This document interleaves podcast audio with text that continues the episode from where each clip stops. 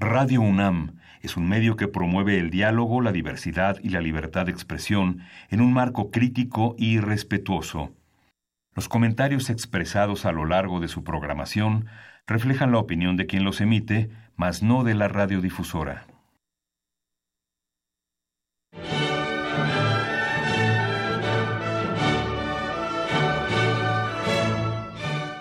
Diálogo jurídico. Derecho, cultura y humanismo. Programa a cargo del maestro Eduardo Luis Fejer.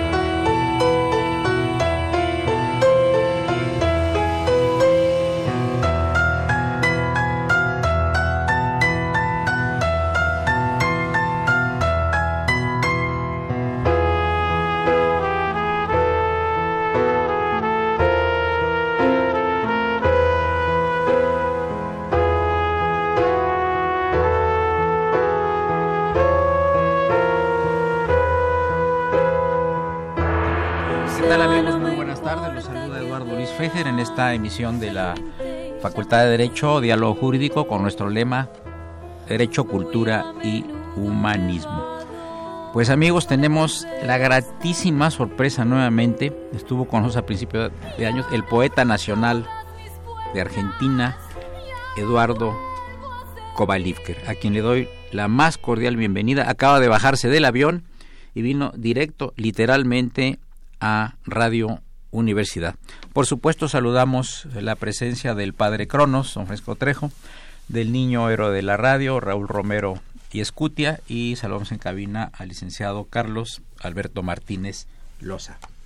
Eduardo, nos traes una obra poética preciosa, reunida en una antología inusitada, que recoge tu obra de 1970 a 2017 eh, desde luego yo sé que tú empezaste a los 5 o 6 años a escribir poesía, pero ya publicada es esta. Y tú le tienes un especialmente eh, cariño a México y también especial, especial cariño a Cuba.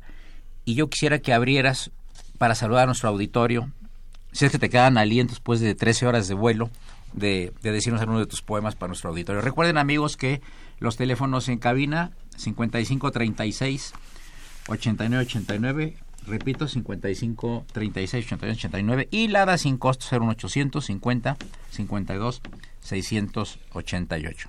Bienvenido a México. Bueno, gracias y nuevamente gracias a, a todos ustedes, a mis amigos de México que me reciben, me quieren y me apoyan.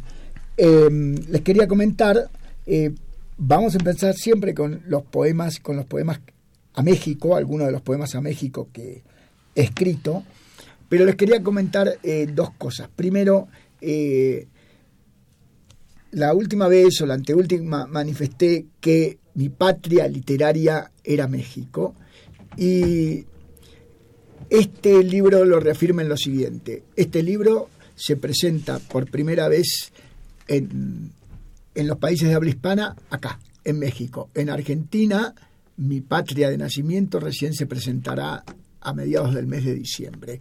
O sea que hoy este libro nace, amanece y se presenta en la radio del UNAM, en la UNAM donde tanto me apoyaron y al lado de Eduardo Fejer, mi querido amigo. Muchas gracias. Eh, les, hago un comentario. Este libro lo que tiene de, de característica que dividí los poemas no por libros, acá hay siete, siete libros de poesía escritos, incluso alguno en Cuba, donde dividí los poemas no por libro, sino por, eh, por tema. De los siete libros saqué todos los poemas de amor y los puse juntos. De los siete libros saqué todos los poemas de protesta y los puse juntos. Los, eh, por ejemplo, también están los poemas a México y Cuba, es una parte también del libro. O sea, cuando uno quiere leer los poemas a los hijos, también están todos juntos.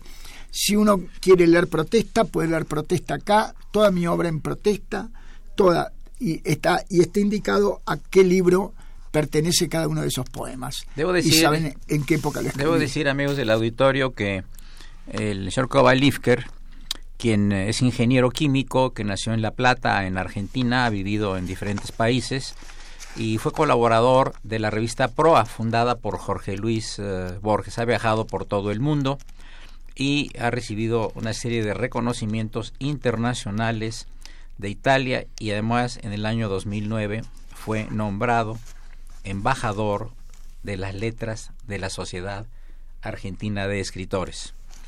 Y también en el año 2014 fue distinguido con el premio Padre Daniel de la Sierra, protector de los derechos humanos, por su aporte a la educación y cultura de los jóvenes de las villas 21 y 24 de la ciudad de Buenos Aires. Tú estás, estás ayudando a las llamadas villas miseria también ahí en Buenos Aires con un sacerdote, ¿verdad? Sí, hace muchos años que, lo ayudo en la parte eh, de cultura y educación, este, tratando de... Eh, de introducir a los chicos de las villas en, en vidas normales y, y que, para que lleguen a tener una preparación que les sirva para, para enfrentar la vida. El señor Jaime Chávez eh, manda un mensaje al señor Kovalivker, eh, también del señor Ernesto Luna. Dice, bravo, bravo, bienvenido a México, se le admira y lo felicitamos por sus excelentes obras una llamada del Muchas gracias. Adelante, yo quisiera que empezaras con un, poema a México, otro por México, vamos, Vamos a... Tenemos tiempo. Tenemos tiempo. Llamen amigos 55 36 89 No se van a, arrepentir. Con los, con los primeros poemas a México y también les voy a leer Tenyo Ayatl. O sea que los primeros 15 minutos eh, vamos a, a leer poemas a México. México. No importa de qué mundo, qué lugar lejano, vinieron los hombres que habitan estas piedras. Los dioses decidieron llamarlos mexicanos y en medio de la magia de todas estas sierras, repletas de colores, les dieron estos hombres el color de la tierra. Para cuidar por siempre su simiente quedó en las pirámides una gran serpiente y está escrito en los códices de pétreas bibliotecas que esa gran serpiente protege a los aztecas. Esos dioses dejaron una energía latente que se siente en el aire de ciudades y campos y alimenta la sangre de este pueblo valiente. Y para todos los tiempos un solo mandamiento, que es el testamento para estos descendientes de aztecas y de mayas. No importa cuán lejos de México se vayan, no importa cuantos caigan en miles de batallas, solo un pedido el testamento encierra, que no pierdan nunca su amor a la tierra. Hermosísimo, seguimos. Bueno, ahora tengo otro poema donde los mexicanos me cuentan a mí lo que fue el despojo de nuestras tierras del norte. Allí en el norte hace tiempo usurparon el antiguo legado de nuestros ancestros y quedaron la tierra que los dioses nos dieron en manos malditas de hombres siniestros. Pero nunca perdimos el amor a esa tierra y de a poco volvimos a California y Texas, no con sables y balas, no con libras ni letras, no con libros ni letras. Volvimos los más pobres, los hombres color piedra, con el amor que encierran los corazones puros, trabajamos todos y trabajamos duro. Cultivamos la tierra, levantamos cosechas, gastamos nuestras manos de miles de maneras con los bolsillos pobres y la esperanza entera. Hoy, millones de hermanos de sangre mexicana vivimos en la tierra que nunca fue olvidada. En California y Texas, también en Arizona, se escuchan las voces de aquel idioma antiguo que hablaban nuestros dioses. Y ya en las tierras del norte, otra vez aparece la serpiente apoyando a los hombres mexicanos que hoy ponen de nuevo su simiente. Tú tienes un libro donde tratas eh, algo de los dioses mayas. Tuviste que hacer una, una visita a Chichen Itza, me acuerdo, un poquito accidentada. Correcto. Que te fuiste en la mañana muy temprano y luego ya regresaste en la noche en avión. Y querías empaparte del espíritu de Chichen Itza. Y de Tolum. Para hacer este, el libro, el informe, ¿no? En el informe, sí. Platícanos de ese libro, Coba, por favor. Y quiero decirte que hay, hay recados del auditorio felicitándote y te preguntan, pero lo veremos un poquito más adelante, por qué no le dieron el premio Nobel al escritor Jorge Luis Borges. Pero cuéntanos de tu aventura en Chichen Itza en cuatro minutos, porque viene ya el padre Cronos con la guadaña para cortarnos con el primer corte musical. Eh, lo de Chichen Itza, el informe, es una, es una novela, es un poco largo de introducirlo, pero vamos a hacerlo rápidamente.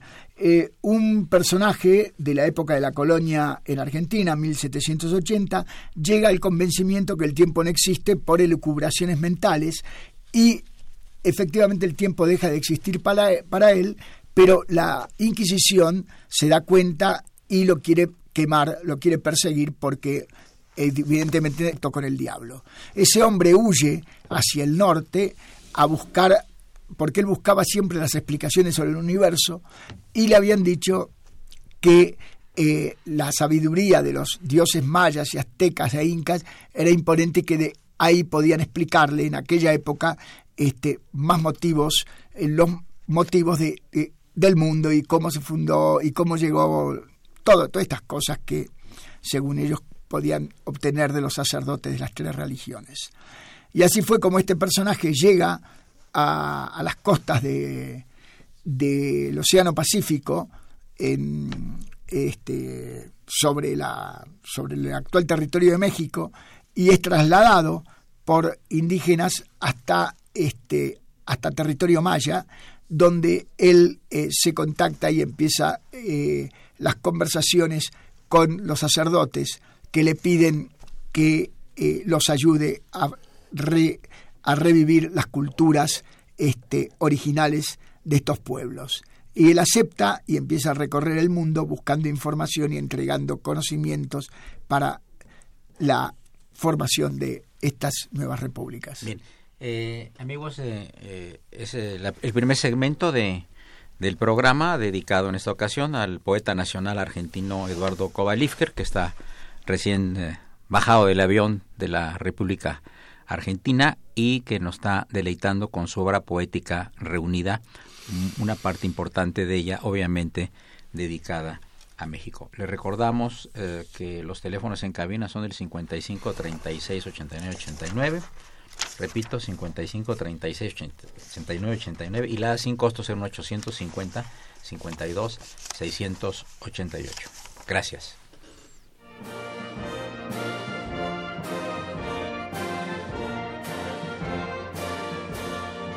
Su opinión es importante. Comuníquese. Nuestro número 55 36 89 89. Del interior de la República 01800 50 52 688.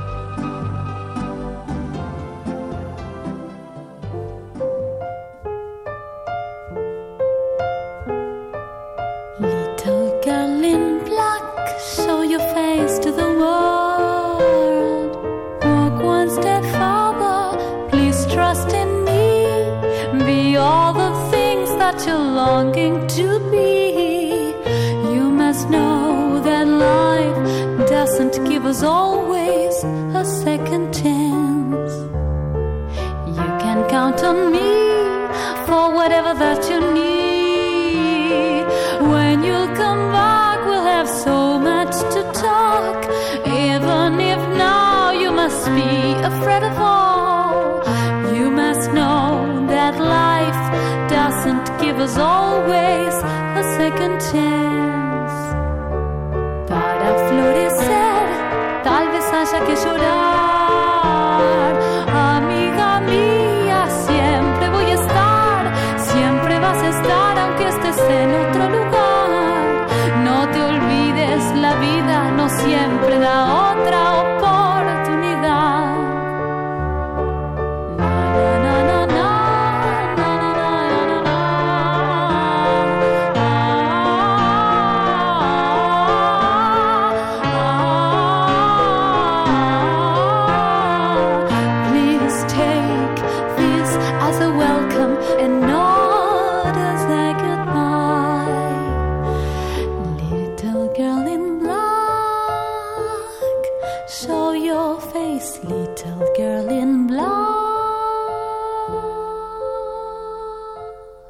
Bien amigos, continuamos con la presencia del poeta nacional argentino Eduardo Kovalivker, su obra poética reunida 1970-2017. Muchos de los poemas de él eh, son dedicados a México y eh, quiero decirles que mañana eh, nos ofrece un recital en la Facultad de Derecho de 11 de la mañana a 1 en el aula magna Mario de la Cueva, que va a ser un éxito como todas las presentaciones de Eduardo Kovalivker, porque además él tiene una forma muy agradable de decir su poesía, que es sencilla, pero muy profunda, obviamente filosófica, y que gusta mucho en todos lados. Tan así que generalmente hemos roto récord de llamadas aquí en Radio UNAM por los poemas que él ha compuesto, que están aquí todos dentro de esta obra poética, editado por Hojas del Sur de, del Esmego, que no quiso venir porque le tiene miedo al micrófono.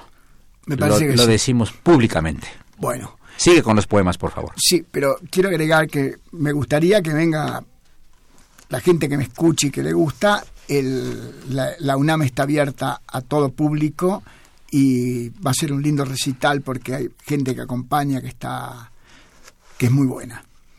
Así que los espero a todos los que puedan venir.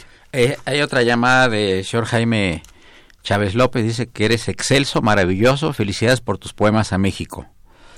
Y nos, ha- nos habla un señor Raúl Picacho Romero, que pido tan raro, que cómo adquiere el público tus poemas. Ah, y quién canta en el corte musical, nos manda también otra persona preguntando si eh, es su hija, precisamente Sonia Kovalivker, es el fondo musical y es una gran compositora y gran cantante de mucho éxito y de culto en todo el sur de nuestro continente. Adelante, señor Bueno, vamos a, vamos a seguir ahora, vamos a leer uno de los poemas que le escribí a nuestros hermanos cubanos, que yo sé que el mundo va cambiando, que las ideas no son las ideas, que aquel izquierdismo romántico que teníamos hoy está despreciado, este, pero este, yo me crié así, yo de los 12 años este, fui socialista o era un idealista, lo que quieran, y por suerte tengo 73 y sigo siendo igual. Y como decía un poeta cubano, ¿no? Yo me muero como viví. Muy bonito. Conversación con mis hermanos cubanos. En febrero del 2012. Tú quieres, dice Martí, la pobreza para mí, la riqueza para ti. Tú piensas, dice Guillén, para nosotros el mal, para vosotros el bien. Neruda decía, vencieron al yanqui, llegó la alegría. Y los cubanos nos cuentan, en el mar y la sierra dejamos nuestros muertos. Nos esperaba la tierra para entregarnos sus huertos, donde los granos crecen, los frutos maduran, la alegría y la música florecen y el trabajo de los hombres perdura.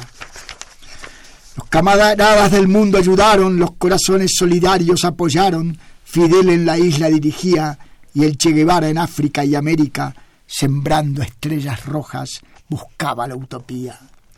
Así comenzaron nuestros sueños, pero pasaron los años, el socialismo se alejó de Europa, ya no estaban los amigos de antaño.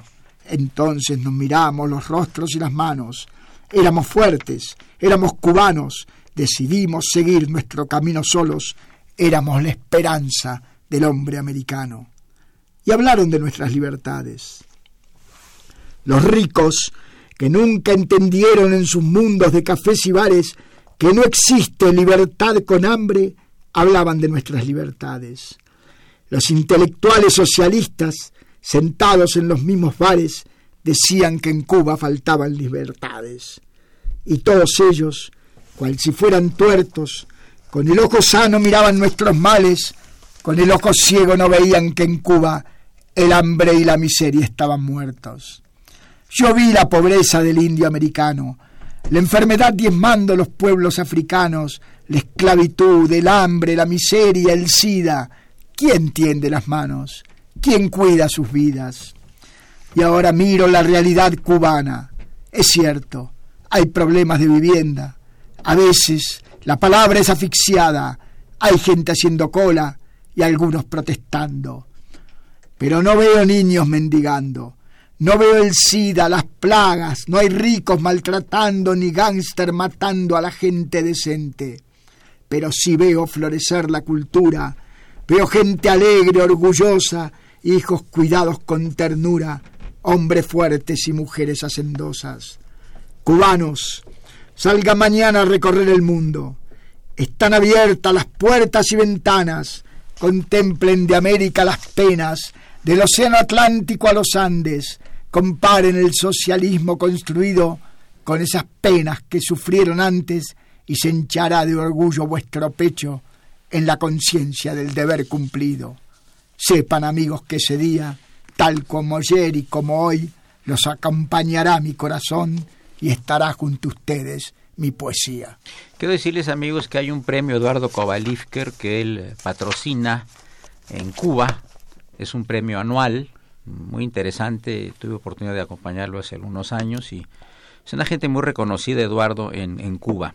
Eh, Mariana Pembar, eh, ex señorita Michigan, Mil, Bombard, 1965, saluda al gran poeta y que ha escuchado muchas veces su, su poesía.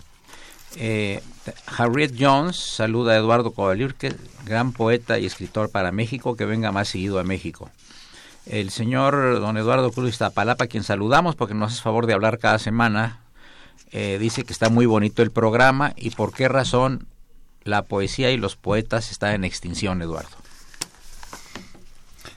Me interesaría saberlo.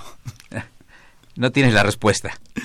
No, eh, y contestaré rápidamente lo de Borges. Borges nunca tomó, nunca le dieron el premio Nobel porque en un momento el este, la academia sueca.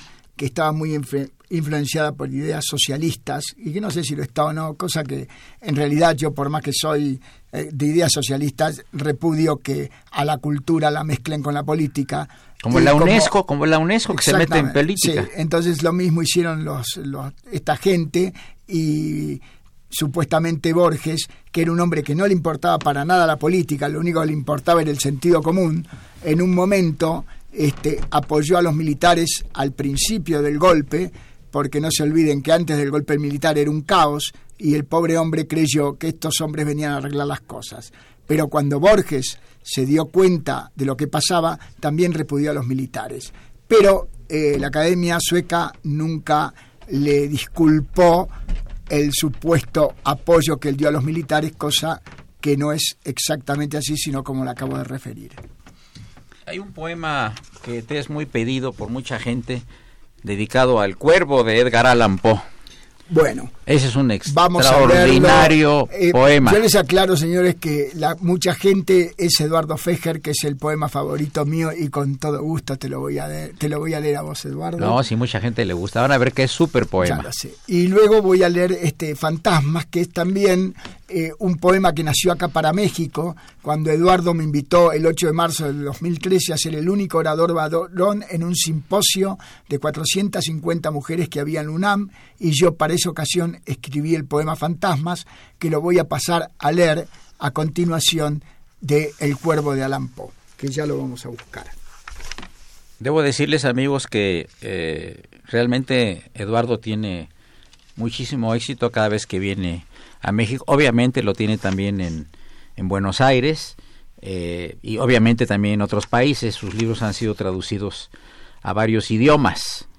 Eh, es una personalidad muy reconocida que dejó hace algún tiempo ya el mundo de la ingeniería química para dedicarse a la química tan difícil que es la química de la poesía.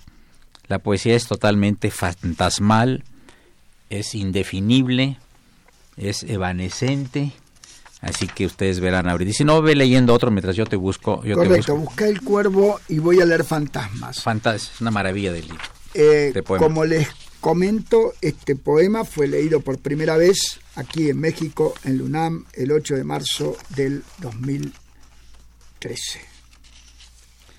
Fantasmas. Eh, el, día que, el día que leí este poema, eh, yo escuché este, eh, los comentarios como la, todas tantas profesionales y tantas mujeres exitosas leían, hablaban sobre el progreso de la mujer en el mundo.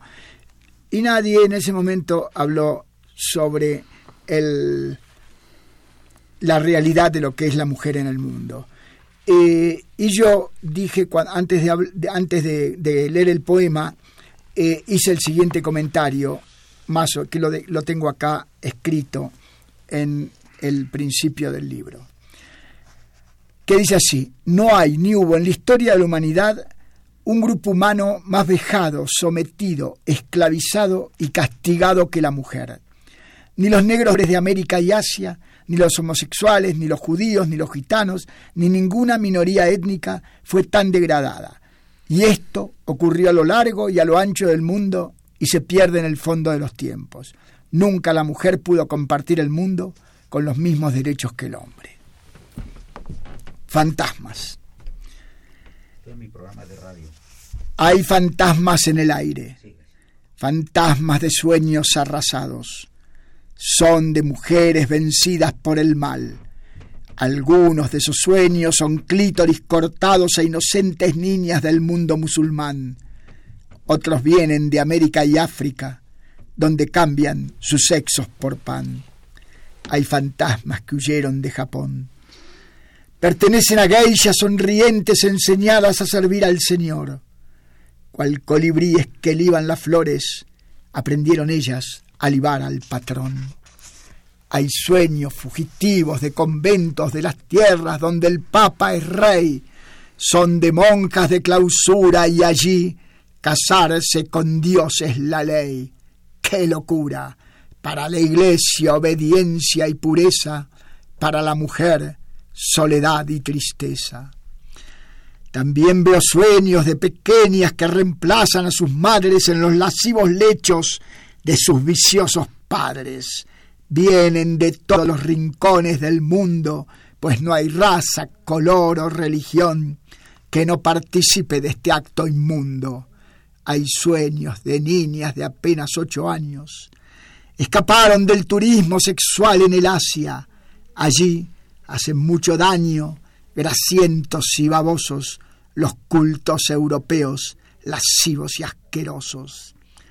Son tantos, tantos sueños flotando por el cielo que de impotencia y rabia conforman un gran velo. Mujeres, son tantos los que son que envilecen el aire y no dejan ver el sol. Odio esos fantasmas. No quiero verlos más. Estas historias de espanto se van a terminar porque un día en todos los idiomas la palabra sumisa y la palabra esclava serán por vosotras reemplazadas por la palabra libre y la palabra brava. En este combate, con rabia y pasión junto a ustedes, siempre estará mi corazón y verán que el esfuerzo no habrá sido en vano, pues se marcharán ese día los fantasmas con muñecas y flores en sus manos. Corte musical. Muy como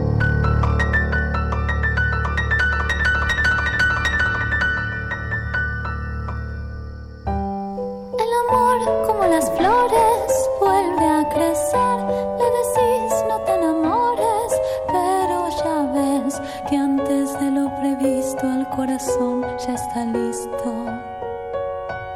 voy sintiendo el aroma de otro sol que se asoma. Ah, te conozco hace tan poco,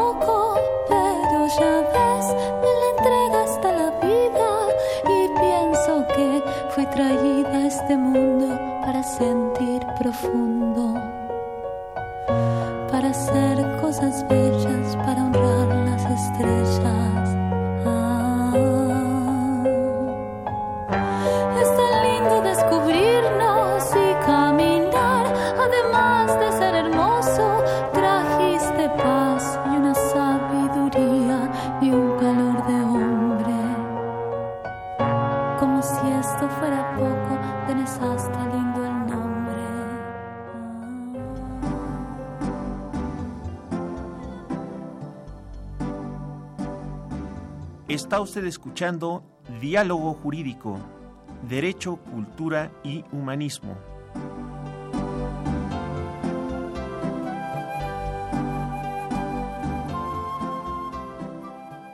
A través del 860 de AM. El alma mater del cuadrante.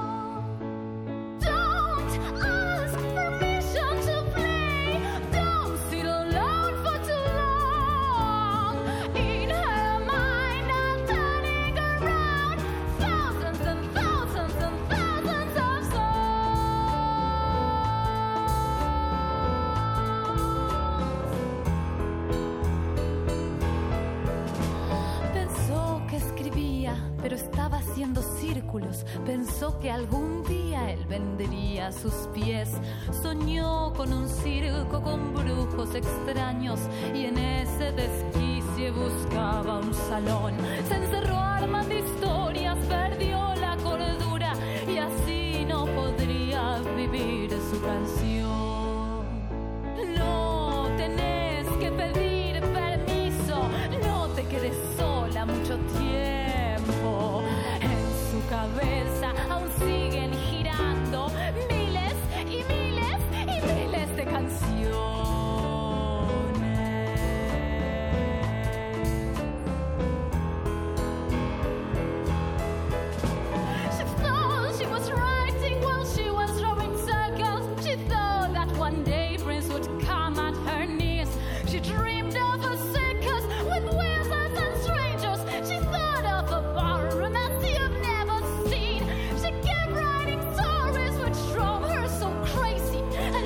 Seguimos escuchando como fondo musical eh, la expresión artística de esta dama que es cantante y compositora Sonia Kovalivker, que es una artista de culto en el sur de América y esperemos que pronto lo sea en nuestro país. Adelante, doctor Kovalivker. Bueno, continuemos eh, con el poema de Eduardo, que está dedicado a Eduardo. Un día estaba escribiendo sentado en el banco, en un banco en el Bois Boulogne. Allí abundan cuervos, se acercan a los paseantes a requerirles comida, y uno de ellos detuvo su vuelo sobre el respaldo del banco donde yo estaba y me miró fijamente esperando que le dé algo. Y le di este poema. Esto que está escrito en el comienzo del poema es absolutamente cierto. Conversación en el Bois Boulogne entre el cuervo del poema de Edgar Allan Poe y Edgar Allan Poe. Empezó esta historia hace 15 días. En una mañana de sol y alegría yo estaba escribiendo orillas del lago cuando con un cuervo tuve este extraño diálogo. Desde la rama miraba lo que tú escribías, apuré a tus tiempos y seguí tratando de escribir poesía, pues te falta mucho, mucho todavía para ser poeta como pretendías, y Eduardo, tenelo por cierto, ya se van agotando tus días. Cuervo del demonio, yo te doy el pase. Andate con Edgar, que es un buen poeta. Volá por el aire como una saeta a la inmensa calma del salón oscuro donde llora el alma de ese amigo tuyo. Hoy, nuevamente, a orillas del lago, continué con el cuervo el extraño diálogo. Volví ayer de la Nueva Inglaterra. Es muy triste esa tierra donde el sol no existe. Me fui a lo de Edgar, tal cual tú dijiste. Descubrí un secreto. Él no es un hombre. También es un cuervo condenado eterno por el gran poder a ser un poeta que esté siempre triste por tener amores con una mujer. El Señor que manda en este universo no tolera esa clase de amores perversos. Que se haya transformado en cuervo poeta fue orden de aquel que gobierna el planeta. Mi querido amigo de las negras plumas, tristezas y amores son siempre una suma. ¿No fue un hechizo de extraño profeta el que hizo de Edgar un triste poeta? La maldad del hombre le estalló en el alma y vagó por el mundo sin paz y sin calma. Refugióse entonces en la inmensa sala y con muchas llaves, muy bien custodiado, con su inmensa pena se quedó encerrado. Eduardo, yo vuelvo y al parque me quedaré a tu lado. Ya quedó deshecho aquel altercado. Escribí tranquilo, estaré callado. Mi querido cuervo, mi amigo emplumado, hay lugar de sobra para dos hermanos. En el Bois Boulogne, bajo el sol de mayo, me ofreces tu pata. Aquí está mi mano. Maravilloso. El que más me gusta de los tuyos, entre otros. Esto, esto tiene reminiscencias de el, del, del lobo de Rubén Darío, que eh, también en ese momento eh, Darío dice que este que Asís, eh, que Francisco le pide la pata y él le da la mano. Bueno, ahora vamos a leer. Eh, vos me habías pedido. Vamos, vamos a leer algunos poemas que escribí en los años 70, en la época de la dictadura militar argentina. Eh, ¿Vos me pediste a los nuevos esclavos de América Latina? ¿Ese? Así es. Sí. Recordamos de cuando éramos infantes historias. Perdón, vamos a ver, voy a, voy a aclarar como está aclarado arriba del, del, del poema. Para los habitantes de Buenos Aires, el sol se esconde en dirección a la cordillera de los Andes y surge de las barrientas aguas del río de la Plata. Los antiguos egipcios temían que el sol no vuelva a salir cuando se hundía en la noche y la dictadura era nuestra noche. El poema se llama A los nuevos esclavos de América Latina. Recordamos de cuando éramos infantes historias de señores y de esclavos, ya crecidos y adultos palpamos historias reales de seres humanos. El látigo, el garrote, la espada eran armas de aquellos mercaderes. La mentira, la dictadura digitada, la soberbia son parte de nuestros padeceres. Era ruin ser esclavo y ser salvaje, y era vil en la ignorancia ser el amo. Es más ruin ser esclavo con pelaje de culto, y aún más vil es ser amo y ser civilizado. El hambre de los pobres, la mordaza en la mente, la frustración del creyente, el despilfarro y desprecio de nuestros señores. Amén. El sol se escondió detrás de la concagua. Es noche y es de amos en América Latina. Los sacaremos un día de las barrientas aguas, nosotros, los esclavos de la tierra argentina.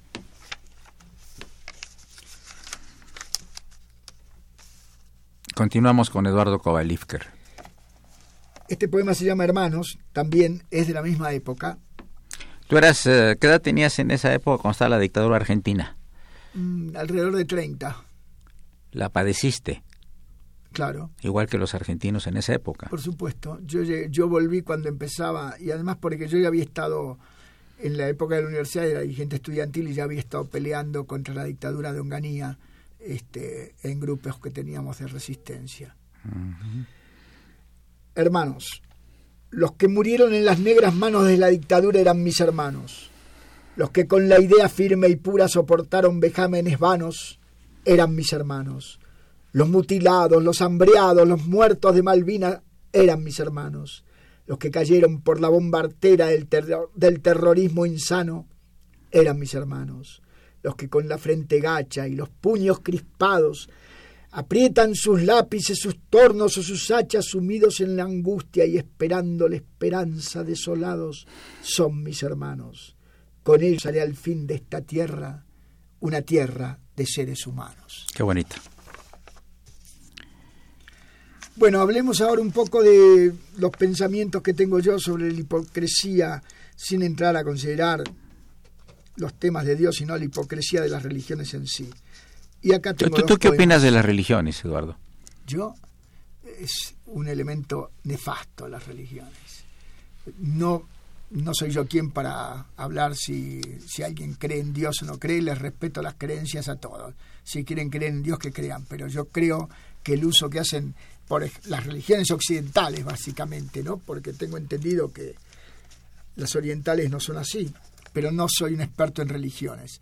Pero lo que he visto es que fueron las grandes generadoras, las grandes mantazas, de los grandes sufrimientos y de la esclavitud de los hombres del, de Occidente. Nos falta un, un poema para pasar al corte, o dos poemas para el corte musical. Bueno, ¿eh? vamos rápido con estos. Hermano, porque tal vez. Hermano, ¿tienes miedo de morirte porque tal vez no exista la otra orilla cuando cruces el río de la muerte? ¿O porque te persigue la eterna pesadilla de saber muy bien que no cumpliste con ese Dios al que fuiste inconsecuente, aquel al que mil veces prometiste ocuparte del débil y ser justo, aquel al que mil veces le mentiste, aunque siempre sintiéndote un buen hombre, pues le dabas un beso al sacerdote y el sacerdote te llamaba por tu nombre.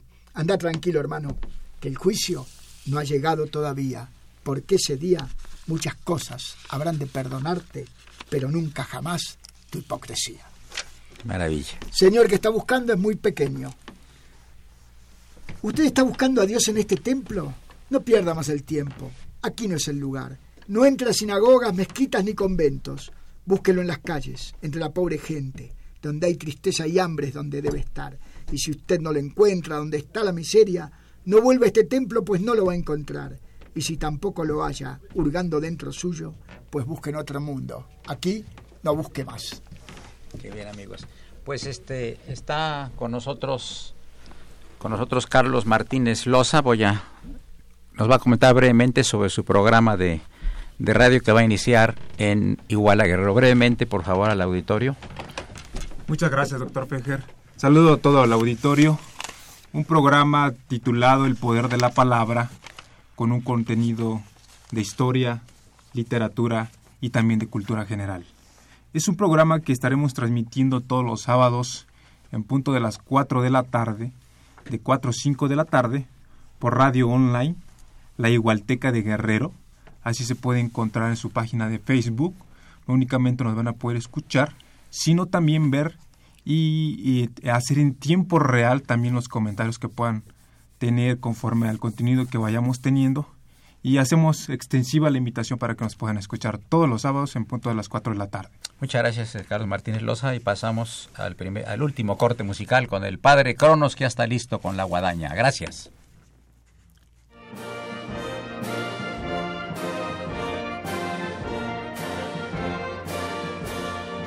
Su opinión es importante. Comuníquese. Nuestro número 5536 8989.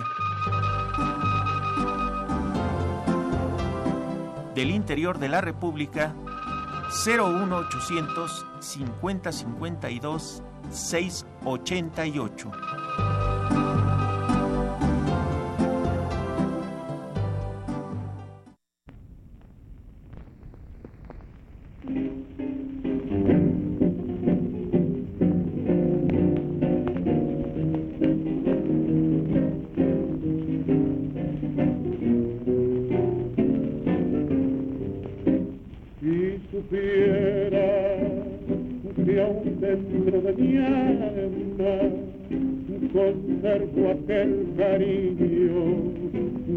Tuve para ti. Quién sabe si supiera que nunca te he olvidado volviendo a tu pasado, te acordarás de mí.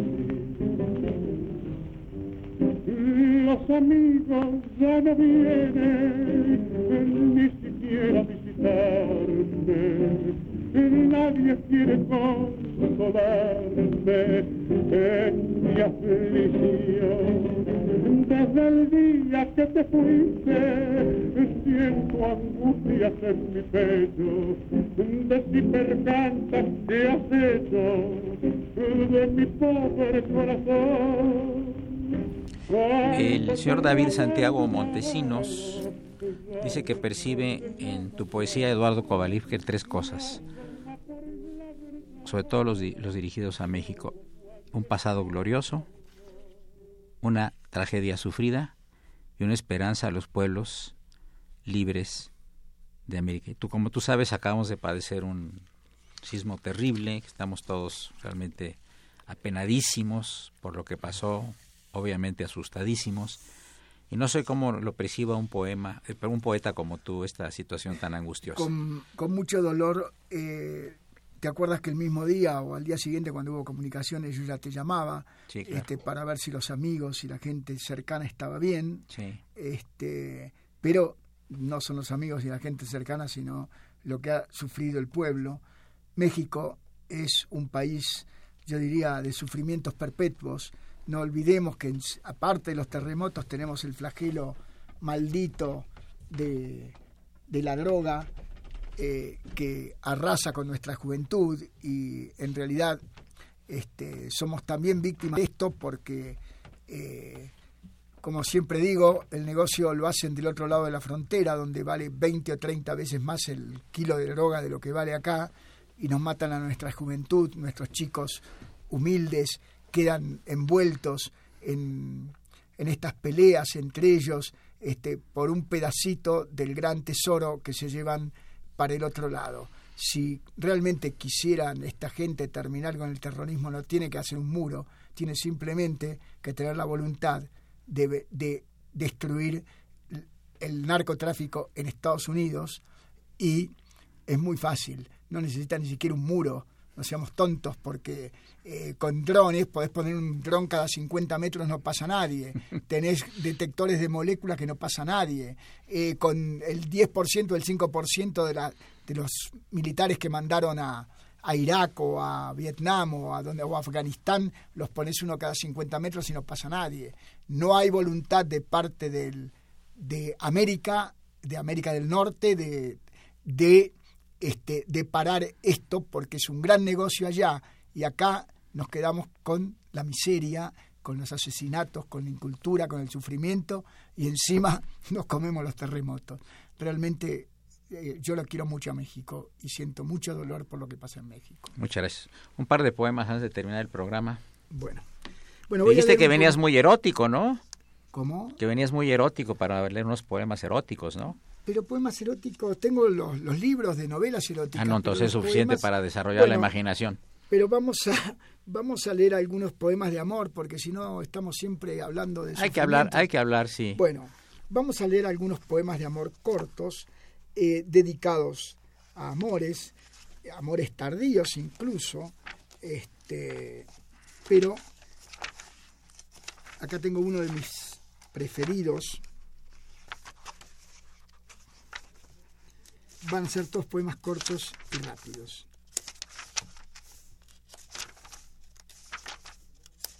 Cortos y rápidos. Muy bien. Maldita. ¿De qué estrella perdida vino el Dios que te autorizó meterte en mi vida? ¿Quién te dijo que tus ojos celestes y tu boca seductora podían convertirte en una peste arrasadora de los sueños de tu amante? ¿Tú crees que mi torre de 100 metros de altura se destruye por un poco de amor y una sonrisa? ¡Qué locura! Pero, ¿sabes? Es cierto, eres la alegría. Ven nomás, ven con tu locura. Te estaré esperando con la mía. ¿Quién es ese ser impredecible? Otro poema. ¿Quién es ese ser impredecible al que tengo que darle las gracias? ¿Quién armó este rompecabezas increíble? ¿Quién es el dueño de esta magia? ¿A quién le levanto el altar? ¿A la ley de las probabilidades? ¿A un Dios que no respeto? ¿Al azar? No importa.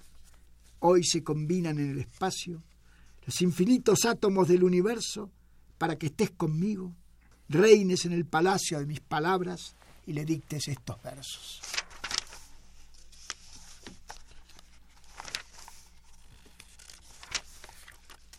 El que le Este dedicas es- a Miguel Hernández, por ejemplo, que, que está al principio completamente de tu... Que es el primero, Me gusta muchísimo. Es una perfecto. maravilla para que lo escuche nuestro Eh, auditorio. hay una parte donde, que se, la, la primera parte del libro se llama Homenajes y Recuerdos y son todos poetas que yo he, todos poemas que he dedicado a Miguel Hernández, a Neruda, a Borges, a, a Federico García Lorca, a Becker, a Alberti, eh, a Baruch Espinosa y a algún amigo mío muerto. Bueno, a Miguel Hernández. tiene un epígrafe que es lo que le escribió eh, Miguel Hernández en un poema Federico García Lorca que le comenta y le dice, tú sabes Federico, yo soy de los que viven una muerte diaria. Era un chico que sufría mucho, Miguel Hernández. A Miguel Hernández. Tu poesía venía de los campos, pero no traía el verde de las hojas ni el arroyo solitario de la sierra en cuya orilla meditabas los poemas en los veranos de tu amada tierra. Tu poesía traía de los campos la austeridad de la familia campesina y el sudor silencioso del labriego que lucha por el pan de cada día. Por eso tu mundo no era el de los otros. Tú no frecuentabas bares ni salones, odiabas las reuniones donde otros poetas exhibían su ingenio declamando ilusiones, pues mientras algunos necios aplaudían, confundiendo verborragia con pasiones, un gran río corría por los campos con la sangre de miles de españoles. No te mató el carcelero, ni la cárcel, ni el hambre que entonces soportaste. Tú sufrías una muerte diaria, así a Federico confesaste, pues escribías con sangre tus poesías. Tu dolor era el dolor de toda España, en cada letra había un hombre que caía y con cada letra de a poco te morías. Amigos, hemos llegado prácticamente a la parte final del, del programa. Yo le agradezco muchísimo este gran esfuerzo que ha hecho Eduardo Kovalivker, que voló primero de... ¿Volaste, volaste primero de Buenos Aires a No, no, Santiago? acá. No, no, directo, directo. Ah, te viniste en avión, en avión mexicano. en el avión y ¿Cuántas horas en total? Son nueve, me parece, ¿no? Nueve horas. Sí, sí, sí. ¿Y a qué horas lo tomaste? ¿A la una de la mañana, a doce de la noche? Sí, a la una de la mañana porque tenía que salir a las once. Ajá. Y Y llegué y tardé más con los taxis para llegar acá que el avión. ya conociste lo que es la Ciudad de México, Lo ¿verdad? conozco de siempre. De siempre, ¿verdad? Mira, me quiero despedir con un pequeño poema que le escribí hace muchos años, pero que es totalmente, este, cada vez se reafirma más. Se llama Recuerdos. Recuerdos, recuerdos de tantos amores, amores furtivos, amores eternos, amores traidores y amores muy tiernos, amores de chico que toca una mano, amores maduros y amores tempranos. Al pasar la vida, qué dulces recuerdos de aquellos amores tan locos y cuerdos. Muchas gracias. Amigos, muchas gracias. Fue una operación de Socarro Montes, a quien saludamos con el afecto del siempre, que está muy emocionada con los poemas del maestro Kovalivker. La imagen siempre grata de Francisco Trejo, que tendrá un programa que será transmitido el día 20 de noviembre, que es un programa sorpresa, según nos dice el, el padre Cronos. Asistentes de producción, Raúl Romero Escutia, el niño de la radio, y Carlos Martínez Loza. Soy Eduardo Luis Fejer. Continúen. Esto es Radio Universidad Nacional Autónoma de México. Gracias por su presencia y la mejor de las tardes.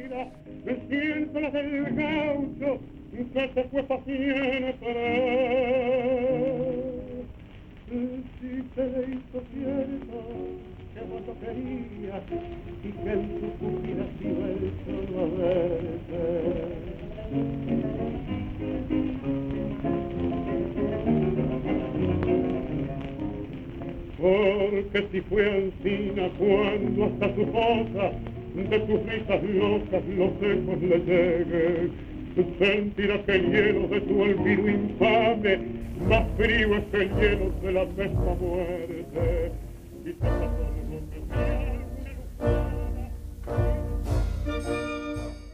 Diálogo Jurídico.